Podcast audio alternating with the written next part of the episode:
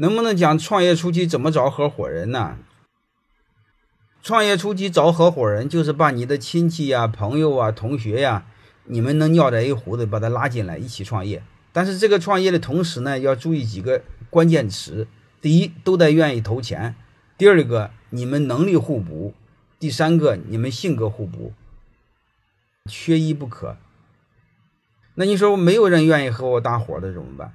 没有人答应伙伴，你先一个人上路，这个没有办法。一个人上路的时候，从你的第一批员工里边发展，有合适的人，你给他做股权激励。